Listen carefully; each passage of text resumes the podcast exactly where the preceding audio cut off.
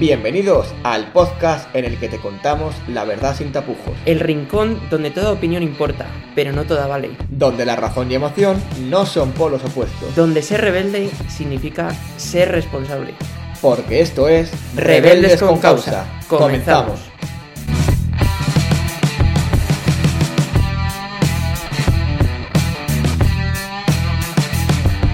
Bueno, bueno, pues hoy toca un tema serio. Yo creo que era necesario, tenía ganas de tratar este tema. Yo también, ¿eh? Un tema muy actual, cada vez más actual Y que nos toca a todos. y que nos choca a todos. Estoy de acuerdo. Vamos a hablar sobre el bullying, sobre el acoso esco- escolar. Eh, creo que es triste empezar diciendo que es cada vez más común. Un tema que dices, hombre, se debería estar erradicando en los colegios. Pues no es así. No es así y yo creo que a pesar de lo frecuente que es, no se están poniendo medidas para atajar el problema. Estoy de acuerdo. Estoy- Además, hay que tener en cuenta, pues, eh, la creación de estas nuevas tecnologías también ha creado nuevas creaciones de acoso escolar, como es el ciberbullying, el ciberacoso, Acoso. a través de, de las redes sociales y a través de una pantallita que encima ayuda a mucha gente a hacerlo. ¿Por qué? Porque anónimo, no sabemos quién está detrás de la pantallita, todo es mucho más fácil. Eh, fíjate que es que yo creo que el bullying nace en gran parte de la cobardía. Estoy de acuerdo, completamente. Y bueno, yo ya lo voy a decir aquí, empiezo fuerte, Sí. pero mm, yo sufrí bullying. Ajá. Eh, aquí hay gente que lo llamará de otra forma, porque a veces mm, llamar de otra forma las cosas hace que parezcan menores, Sí, pero, pero, las cosas son las que son. Eh, a mí, tengo que decirlo, eh, a mí me acusaban. eh, Yo estudié en el mismo colegio en el que mi padre era director. Eh, se me acusó de que todas mis notas provenían por parte de mi padre. Y vamos, yo creo que está de sobra demostrado, tras una, una prueba externa, y tampoco me va tan mal en medicina, que esto no era así. Pero yo creo que eh, todo, todo bullying parte de la cobardía. Y describiendo mi caso, es que es el claro caso de, un- de una persona que hace bullying. Eh, yo creo que la persona que hace bullying es una persona que tiene una falta de autoestima muy grande. Es el, el prototipo del narcisista también, de nuevo, que tiene un vacío moral muy grande por dentro, que es una, una falta que, de autoestima que va a dirigir toda su vida y que va a pagar con el resto que tiene a su alrededor. A la vez yo creo que otro componente importante de una persona que hace bullying es que es un cobarde, porque no se atreve a mirar a los ojos, en mi caso, por ejemplo, no se atreve a mirar a los ojos a la víctima y decirle lo que le tiene que decir o todas las mentiras que va diciendo a la espalda. Muy bien, has, has hablado de cobardía, has hablado de falta de autoestima. Yo añadiría un tercer componente, que es la envidia.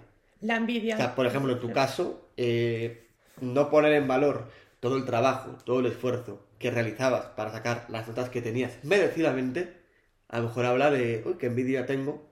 Pero claro, no me gusta ir por ahí diciendo que tengo envidia de que mi compañero saque mejores notas. Ya Entonces, dije en el tema de la, de la amistad que toda envidia es una declaración de inferioridad. Tal cual. y en este caso es evidente. Mm, es más que evidente imposible, más evidente imposible. Y, y bueno, contabas tu caso, gracias por contarlo, la verdad es que habla muy bien de tu valentía, cosas que otros no tienen. Y lo que dices tú, me parece muy bien que lo tildes como lo que es. Es un caso claro de acoso escolar. Hay, hay acoso escolar en mayor y en menor grado, ¿eh? Esto luego es otra historia que ya hablaremos. sí, sí, no. Pero me parece muy bien y has puesto este ejemplo, pero podríamos hablar de otros muchos ejemplos y siempre la descripción del acosador es la misma, que es los componentes que, has hablado. que he hablado. Y a la vez yo quiero hablar también de el bullying no se produciría si no tuviéramos a la gente que lo apoya o que se calla. Y tengo que decir, eh, por ejemplo, que no se llamara, en mi caso, que no se llamara como se llamara, también tuvo que ver profesores que no hablaron por tener intereses en ese tema, alumnos que se callaron cuando quizá no deberían haberlo hecho y también personas que creías que eran tus amigos, que eso es lo que más duele de todo esto, que no se atrevieron a salir a defenderte. Y yo creo que es una enseñanza de vida, en parte esto. Para mí lo, lo ha supuesto. Y es que, eh, que no siempre la gente es tan leal como esperas. Por eso valoro tanto la lealtad. No, no, es verdad. O sea, creo que al final, mira, por delante de ser profesor, de ser alumno, de ser lo que cada uno sea, somos personas. Y si tú ves que una persona lo está pasando mal, por el motivo que sea, creo que habría que poner en valor eso y, oye, que no cuesta nada echar la mano y ayudar a alguien, ¿no? Si a ti te gustaría que te ayudaran la mano en una situación difícil, ¿por qué no lo vas a hacer? No lo vas a hacer. Y entonces, has hablado un poco por encima, o sea, al final hay tres papeles dentro de, de, del acoso escolar. ¿no? Tenemos el papel del acosador, esa persona cobarde, con falta de autoestima, envidiosa, que por diferentes motivos, que luego hay que ver, porque tiene situaciones mm, en casa y mil movidas que ha vivido el niño que dices, ah, amigo, ahora entiendo por qué te dedicas a acosar. Lo cual no, no justifica lo Ah, Por supuesto, por supuesto, por supuesto. Luego tenemos el acosado, que es la persona que sufre todo este acoso, pero tenemos los acosadores silenciosos, Silenciosos. o los acosadores, sí, podemos llamarlos silenciosos, que son eh, esos, esas personas que decías tú, que no acosan, pero tampoco hacen por evitar que ocurra el acoso. Y quizás son tan o igual de cobardes que el, Sí. que el acosador. Sí, sí, sí. O les gusta mejor pertenecer al grupo de, de los guays, de, de los graciosos. Qué bueno que nos reímos todos del mismo. Me uno al poder. No voy a unirme a- a- al, pobre que está sufriendo. A ver si me van a hacer a mí lo mismo, ¿no? Y creo que eso es muy importante. Y creo que el papel más importante la juegan esto. Los acosadores silenciosos que no actúan. Y que no por ayudar al que acosa, te estás poniendo del lado del, del acosado. Sino más bien todo lo contrario. Estás ayudando de alguna manera o incitando a que eso ocurra. Y ocurra más con más personas. Sí, sí, sí, sí. Y a lo mejor tu caso es complicado, que tampoco se tenía por qué haber dado, pero el profesor en este caso tendría que actuar también, ¿no? Claramente. vez, también tengo que decir que las personas que te ayudaron en ese momento no las olvidas. Y Obviamente. también yo en mi mente tengo ahí a Tiene profesores, mucho valor. mucho profesores que me apoyaron mucho. O sea, están las dos caras. Quien no hizo nada, quien hizo mucho. valor. Y lo valoras mucho. Y lo valoro mucho. La, y luego la, pues eso, las personas que salen a ayudarte en el camino eh, siempre van a, a- a estar ahí. Y sobre todo la familia. Aquí es cuando descubres por qué es tan necesaria la familia Es verdad. y, y porque es, es lo, lo máximo a lo que puede aspirar una persona, tener una familia. Y creo que es importante apoyarse en ella, ¿eh? porque, eh, bueno, en este caso, gracias a Dios, aquí estás grabando un podcast más y, y con una sonrisa oreja oreja, De- si me gusta. decía, decía Cela en, en su libro, la dedicatoria de eh, la familia Pascual Duarte, decía a mis enemigos que me han ayudado tanto en mi carrera. Yo puedo decir lo mismo. Desde aquí un besito. Un besito a todos. todos. Pero, pero a lo que voy, eh, tenemos muchos casos de niños que han sido acosados que desgraciadamente no los pueden contar. No lo pueden contar porque Que han sufrido casos mucho más extremos, porque este es el problema, esto es una bola de nieve que se va haciendo más grande y de momento no es imparable. yo he tenido esa suerte de tener pues el apoyo familiar siempre, Sí. el apoyo de, de parte del profesorado Sí, y sí, el apoyo de, de eso, de gente que tenía a mi alrededor. Sí, creo que al final hay que quedarse con esas personas, no nos podemos quedar con lo humano, ¿no? Pero quien no lo tiene, quizás esa estructura tan estable, cae. Y también quizá mi, mi temperamento, que es así. Sí, Mi, sí, mi sí, carácter es de una forma que quizá lo he podido soportar más. Si tienes un carácter diferente, dudosamente lo puedes soportar ciertas cosas. Es verdad, es verdad. Mira, he estado buscando antes un par de datos que me parecen muy impactantes. Cuando hablamos de datos es una manera de querer reflejar la realidad. Y a mí no me parece bien que oh, qué, qué impactante este dato que acaba de contar Pablo, wow, y ahí nos quedamos. No, sino que de verdad que nos cale el dato, que nos demos cuenta y que nos sirva alguna manera de concienciarnos y decir, pues hay que bajar esa estadística como sea. Como sea. Primer dato, uno de cada cuatro niños, es decir, el 25% de los niños, sufren bullying o acoso escolar en algún momento de la etapa educativa. Es decir, desde los 0 o 3 años hasta los 16. Esto es una cifra cuanto menos preocupante. Y, y hay que tratarla como la es. Y yo creo que fija, seguro que esa mm, cifra está infraestimada. Porque Sí. en mi caso no saldrá ninguna estadística. Sí, no, no, que, que podría ser mayor. Tengo, tengo que decirlo. Y, y luego a la vez también creo que no debemos de caer. Todos hemos tenido una pelea de niños, todos nos hemos Ah, pegado no, alguna hay que tildar cada cosa Entonces, lo que es. cada cosa es lo que es. Sí, y, sí, y eso sí, sin duda alguna. Todos hemos tenido peleas y conflictos con, con nuestro compañero o que encima puede incluso que intervengan las familias y tal, pero eso no es un caso de bullying. De bullying. Caso de bullying es un caso constante, a menudo y que poco a poco va más. Como diríamos en medicina, algo crónico. Correcto. Efectivamente. Eh, o sea, para que pongamos en valor el dato, en una clase de 20 alumnos, cualquier clase que pueda haber en España, de 20 alumnos hay 5 o 6 niños que sufrirán bullying en algún momento de su etapa. Es preocupante. Y el otro dato, hablando de los acosadores silenciosos, eh, 47 de cada 100 estudiantes son acosadores silenciosos. ¿Qué te parece? Casi la mitad de una clase se queda mirando, pero no hacen nada. Me parece que, que esto es una, también una reflexión sobre nuestra sociedad. Y en el fondo habría que educar en más valores para siempre estar del lado de la víctima y nunca del acosado. Y no siempre hay personas que yo tengo claro que no podrán defender porque están en una posición de inferioridad Obviamente. y eso solo les podrá traer problemas. Pero quien está en una posición buena, esa persona que no lo hace es el que tiene es también igual de culpable que el que, el que ha hecho el daño. Y, y en eso se debería de trabajar, no sé de qué modo, quizá en esto puedes hablar más tú, pero para conseguir, yo creo que la clave está ahí, en que los acosadores silenciosos no sean silenciosos. Pues mira, lo primero de todo, eh, esto no es un patrocinio de ningún tipo, si nos quieres patrocinar, adelante.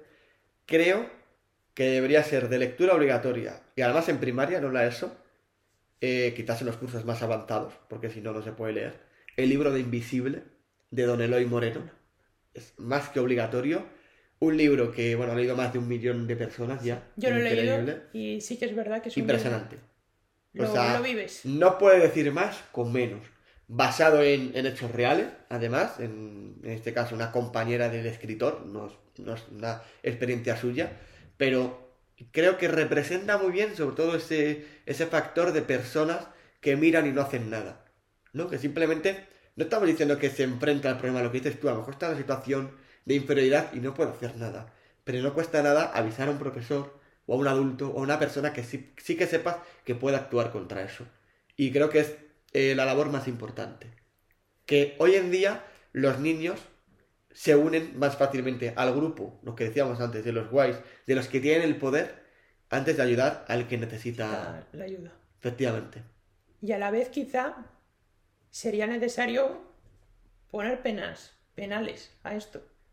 Quiero debería. decir, Se debería. no puedes, por mucho que seas un niño, no pueden estar No, permitidas igual que hay leyes que, que perjudican a los niños, y oye, tienes centros de menores o trabajos sociales o demás, oye, creo que debería ser un caso más. ¿Sabes cuál es el problema? Que se habla tanto del problema. Es un problema que estoy seguro que en todos los centros educativos de España se trata todos los años con todo el alumnado, pero se trabaja de tan mala manera que ya para el niño es como, joder, qué tostón, otra vez misma charla. Yo creo que, que ese es el problema, que no se trata como algo real y del día a día. Ese es el problema. Y, y hay que ponerlo en valor. Y, y- y hace falta más profesores valientes que le planten cara al problema. Que al final creo que lo importante, hablamos antes de la bola de nieve. Pues, jo, que sepamos identificarlo, los docentes, cuando sea un copo de nieve pequeño y saber frenarlo ahí, que es mucho más fácil, que cuando sea una bola de nieve gigante y está escrito cuatro mensajes de correo el padre, preocupándose por su hijo. No, que sepamos identificarlo. Adelantarse a lo Claro, cuanto antes lo identifiques, mejor. Más leve será el problema y más fácil será solucionarlo y menos va a perjudicar al niño, ¿no? Y, y luego a la vez también yo creo que las familias tienen aquí un papel muy importante Así de, debería ser. de movilizarse para cambiar estas Obviamente, cosas. toda educación que recibe un niño tiene que ir de la mano la escuela y la familia. Debería ser así siempre. Y todo lo que no sea así, mala señal. En este caso, más que nunca. Eso es. Problema, pues que hay muchas familias que consideran que ellos están un escalón por encima de la escuela. Entonces, igual, eh, si por ejemplo hablamos de un caso de un acosador, no te viene bien que te venga el profesor a decirte que su hijo ha acosado a otro niño. Ese es el problema. Entonces, no sé si igual habría que cambiar los términos o buscar otras soluciones, pero algo hay que hacer.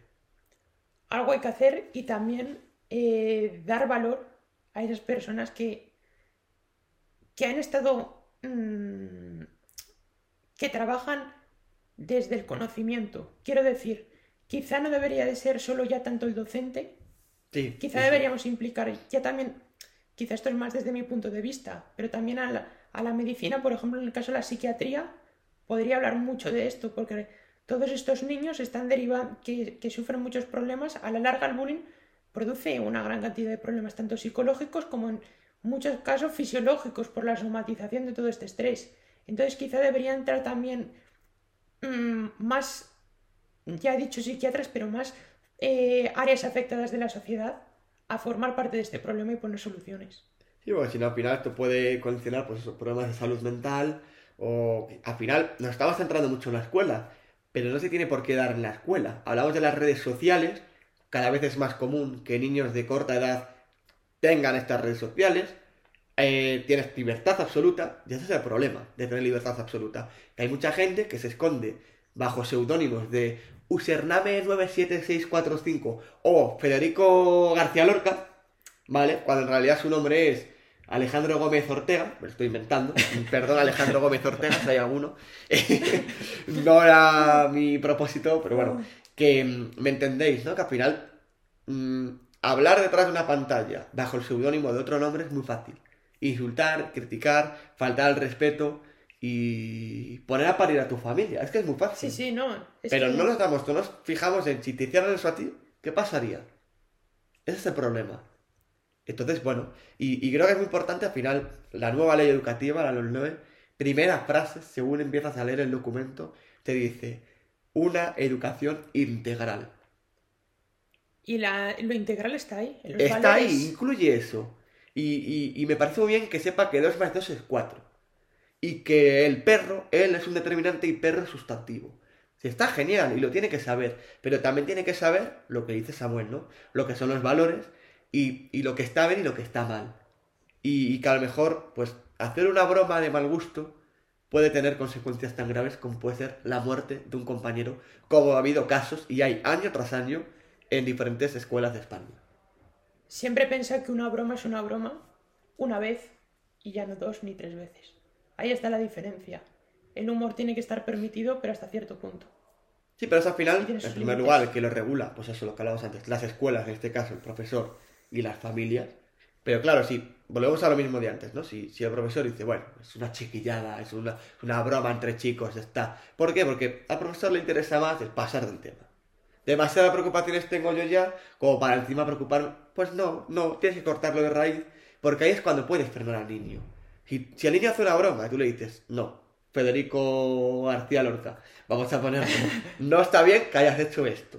Tienes que evitarlo, por esto, por esto, por esto. El niño, si tú al niño le explicas la norma que le estás poniendo y la limitación que tiene, la va a entender y la va a aceptar sin ningún tipo de problema. Y si no la entiende, tendrá que tener su castigo. Claro, sí. No, pero el niño la va a entender. Luego, otra cosa es que la aplique o no. Si no la aplica, el niño, no, de mejor o de, o de peor manera, va a entender el castigo. Obviamente. Pero tiene que entender por qué hay normas. Creo que eso es importante. Y entender los límites que hay. Porque la libertad acaba cuando empieza la del otro. La del otro. No hay más. Y esto el niño lo tiene que entender. ¿Por las buenas o por las malas? Y siempre es mejor que lo entienda por las buenas. Pero claro, si tú al niño de primeras no se lo explicas, no pretenderás que te entienda de terceras lo que significa. Al menos no de primeras te lo va a entender. No, no, eso, eso, eso es cierto. Quizá estamos evolucionando hacia una cultura en la que no se respetan las normas. Sí, y, al, final el niño está en un constante proceso de aprendizaje. Esto es una realidad. Y cuanto antes entienda ciertas pautas y ciertas normas de convivencia y de cómo actuar, más llevadero va a poder ser su camino en la educación. Entonces, no hay más. No hay más. Y no podéis pretender, y esto no es una crítica ni mucho menos hacia infantil o los primeros cursos de primaria, pero no podéis pretender que a cortas edades el niño solo venga a pasárselo bien y a aprender que 2 más 2 es 4. no. Esto de la, hay mucho, la, más, mucho más. Hay mucho más. Y es un problema que hay que mucha gente piensa que hay que educarles valores en los niños cuando ya son adolescentes. Y no, esto es lo contrario, porque cuanto antes empecemos a educar en esto, eso es. mejor el resultado. Al final eso es lo que hemos hablado ya en algún programa, que es educación emocional. Desde el punto cero. Y ni más ni menos. La empatía es clave en este caso. Ni más ni menos. Y tiene que ir de la mano. Y que el niño entienda también que no todos los compañeros de clase tienen que ser sus amigos. Pero que, sea, que no sea su amigo no quiere decir que no sea su compañero. El respeto. Y se está perdiendo mucho respeto. Ni más ni menos. Y ves muchos casos que luego ves compañeros de trabajo en cualquier empresa que dices, ¿por qué falta el respeto? ¿Por qué no sabe actuar con sus compañeros? ¿Por qué no sabe trabajar en grupo? Y si pudiéramos volver para atrás en la vida de esa persona, te darías cuenta de, de que pues sigue todas las pautas que estamos diciendo. No hay más.